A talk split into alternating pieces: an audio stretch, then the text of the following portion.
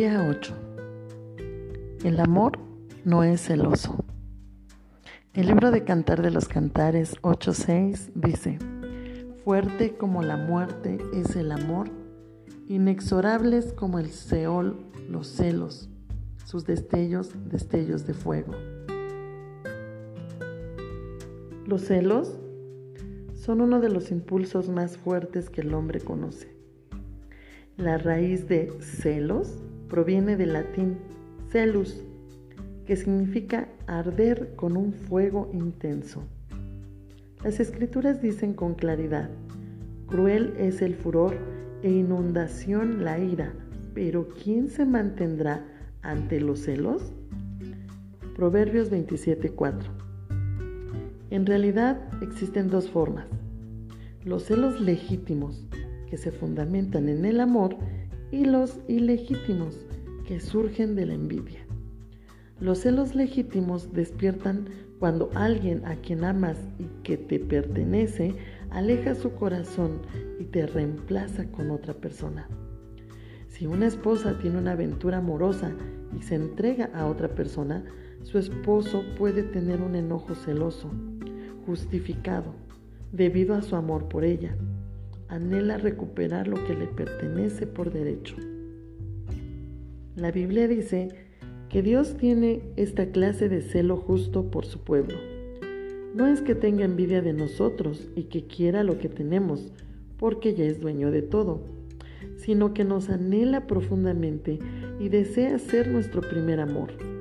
Sabe que Él es nuestra mayor esperanza y el único que puede satisfacer nuestras necesidades más profundas.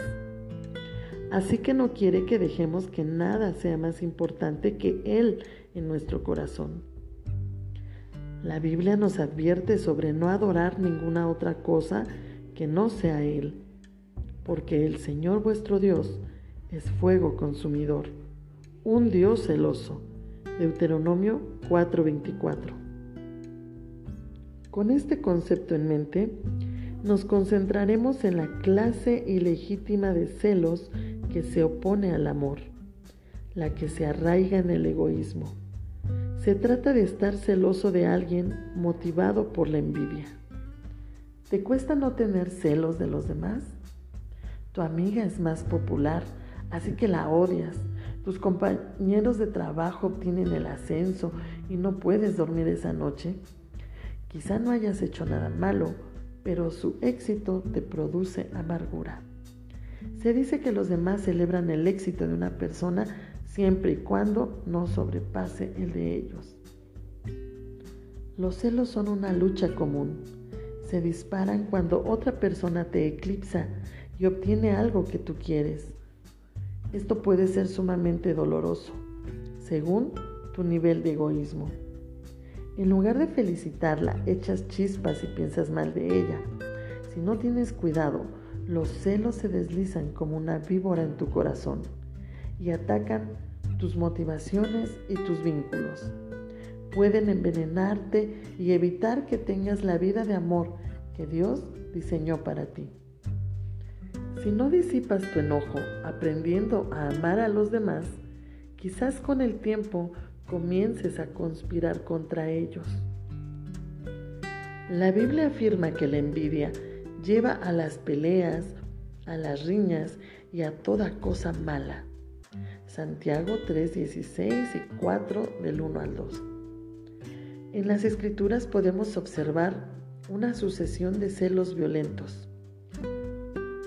Provocaron el primer asesinato cuando Caín despreció que Dios aprobara la ofrenda de su hermano. Sara despidió a su sierva Agar porque podía tener hijos y ella no.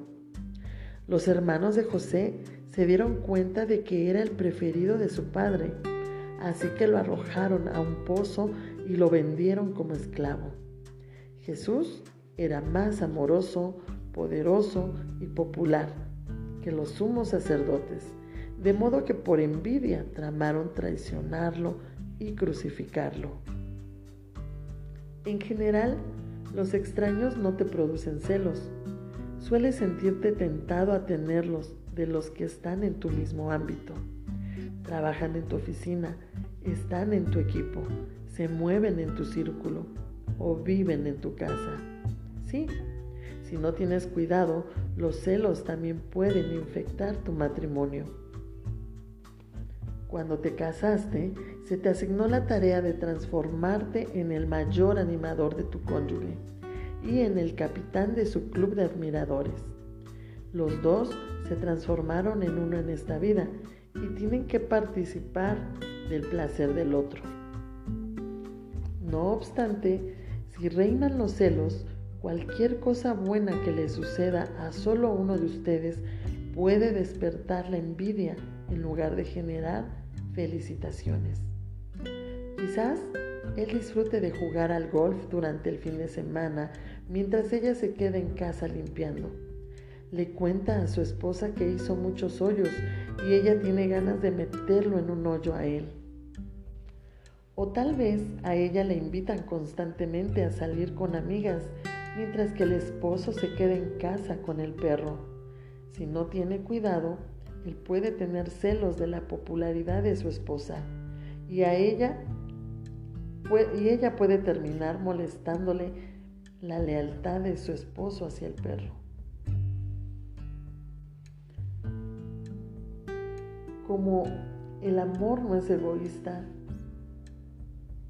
y coloca a los demás en primer lugar, no deja que entren los celos. El amor te lleva a celebrar los éxitos de tu cónyuge en lugar de sentirte contrariado por ellos. A un hombre amoroso no le molesta que su esposa sea mejor en algo, se divierta más o reciba más elogios. Percibe que lo completa y no que compite con él. Cuando él recibe elogios, le agradece a su esposa en forma pública por su apoyo, al ayudarlo a alcanzar el éxito. Se niega a alardear de un modo que moleste a su esposa. Una mujer amorosa será la primera en alentar a su marido cuando tenga éxito. No compara su debilidad con los puntos fuertes de él. Celebra en lugar de tener lástima de sí misma. Es hora de dejar que el amor, la humildad y la gratitud destruyan todo celo que surja en tu corazón. Llegó el momento de permitir que los logros de tu cónyuge los unan y les den mayores oportunidades para encender la música y festejar a lo grande. El desafío de hoy. Decide transformarte en el amor admirador de tu cónyuge y rechazar cualquier pensamiento de celos para inclinar tu corazón a tu cónyuge y concentrarte en sus logros. Toma la lista de atributos negativos que hiciste ayer y quémala con discreción. Luego, dile a tu cónyuge cuánto te alegra algo que haya logrado hace poco o algún beneficio que haya recibido. Haz, haz una marca en tu libreta cuando hayas completado tu desafío. Y dime, ¿te resultó difícil destruir la lista? ¿Qué experiencias positivas puedes celebrar de la vida de tu cónyuge? ¿Cómo puedes alentarlo para que tenga éxito en el futuro?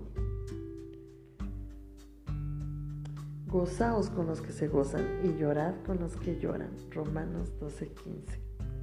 Hasta pronto.